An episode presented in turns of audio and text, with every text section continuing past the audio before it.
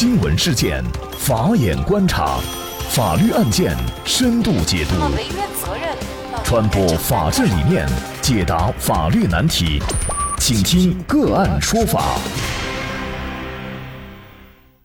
大家好，感谢收听个案说法，我是方红。今天呢，我们继续跟大家来关注男子杀死亲生儿子、父母和妻子六人，律师为其做免死辩护。那么上期节目呢，我们讲到，在面对债主的不断逼债，以及呢对自己亲人的各种威胁的情况下，高丽忍无可忍，他最终选择了做哪两件事呢？我们继续听赵毅的辩护律师何雪峰律师。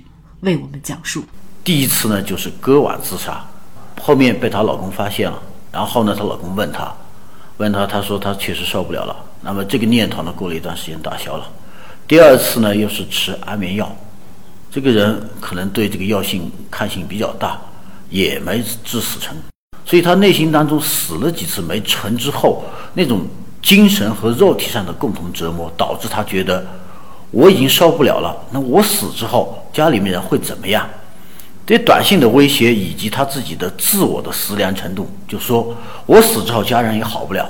然后两口子在床上，这个是被告人自己跟我说的，他们经常在一起想一个问题，就是说我们现在这么活着，能不能到另外一个地方去？佛教说人死了之后是可以转生的。那么转生了，我们家可不可以团团圆圆、安安全全的在一起共同的生活呢？他老婆说应该是可以的。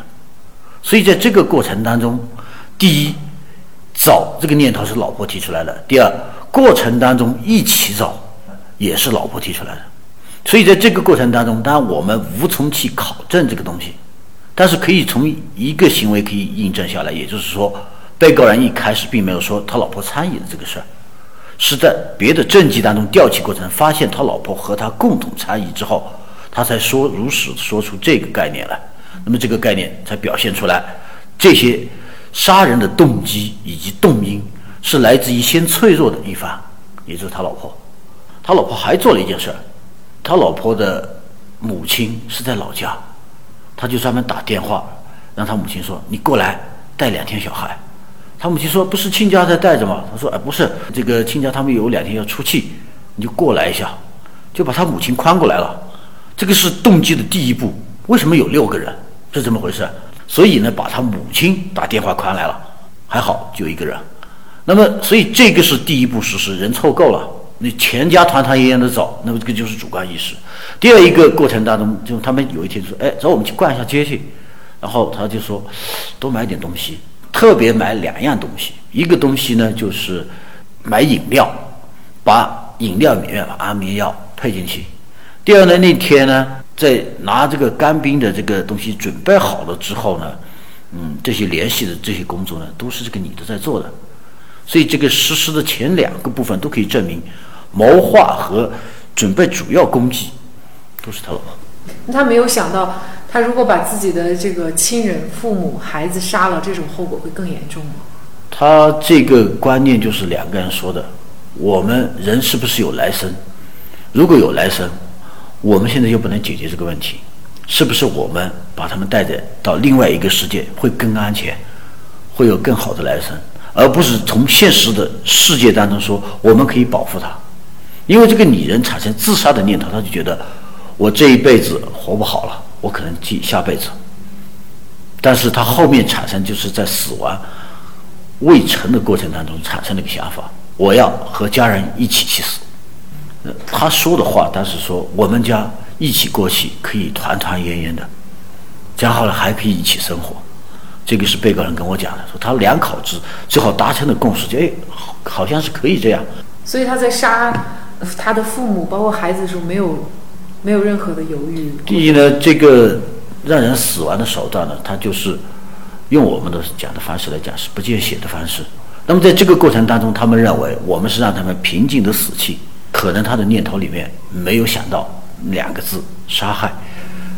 比如说，他面对这种高利贷的这种催债，他没有想过报警或者其他的方式去挽救这种局面吗？他报过警了，然后呢，公安也来家里面来过，有人来催债了。然后公安就是一个东西，说你们这个是借贷关系，请你们到法院去。那个时候，实际上呢，没有软暴力的司法解释，有一些人在家里面再赖着不走，那么公安也只会是用劝导的方式。所以在这种情况下，这种胁迫感是给他们是很深的。你想，一一群陌生人或者是很多陌生人不断的来家里面，给你造成了一种不稳定感。所以实际上在这个过程当中，他认为我通过所谓当时的法律手段，就是报警这种手段是不能够维护自己的人身安全的。这个人个性当中本身是有个偏执，我觉得。抛开他的偏执，有个重要的因素就是人的环境。这个人的环境就是他的老婆，他的老婆的人的环境呢，恰好应对了他性格当中的那种逃避或者是消极抵抗这种性格。所以两个人呢，最后在这个这个意识当中达成了共识，就是好吧，我们一起走吧。可他觉在学校里面，他看见不赢，他做什么？他退学。啊，这个就是他性格当中的逃避，所以呢，实际上作为他自己来讲，他觉得可能逃避是最好的方法，所以呢，他的精神当中的有些东西，或者是精神这种压抑的这种状态，实际上是来自于另外一个诱导的东西。这个声音常常跟他讲，这样是对的，我们一起走吧。实际呢，他在这个逃避的性格得到了一种硬核。这个硬核呢，最后产生了一个一个共谋啊，两人最后达成了这个东西，所以说好吧，我们一起走。所以这个悲剧的产生，我觉得如果没有那个引导以及那个的这个共鸣，他是没有的。当然，他内心深处其实就这么人。这种所谓的精神上的问题呢，他是偏执于一种状况，也就是他认为我这样做事情是对的，我是应该这样做的。思维情况以及逻辑程度，确实，我觉得这一点上来讲，我让我很惊讶。他为什么能够那么平静？也就是说，我觉得他思想里面一直有一个，就是在犯罪的阶段一直有一个，我的父母和小孩走了，他们不是走了，他们是在那边等我。这个东西支撑着他，可以一直把事情做下去。据赵毅供述，他之所以杀人以后没有逃跑，是因为他在等着在网上购买的药，药到了他就会选择自杀。而在等药期间，他将家里的车辆等值钱的东西变卖以后得来的钱，又还给了相应的债主。法院一审开庭的时候，何雪峰律师为赵毅做了免死辩护，也就是说，他希望法院能够刀下留人，判处赵毅死刑，缓期两年执行。一审法院会采纳何雪峰律师的观点吗？赵毅会被免死吗？欢迎明天继续关注收听。那更多的案件解读以及呢我们的线上视频讲法内容呢，欢迎大家关注我们个案说法的微信公众号。另外，您有一些法律问题需要咨询，都欢迎您添加幺五九七四八二七四六七。这部手机号的微信号向我们进行咨询，我们会将您的问题转给我们专业资深的律师进行解答。好，感谢您的收听，我们下期节目再见。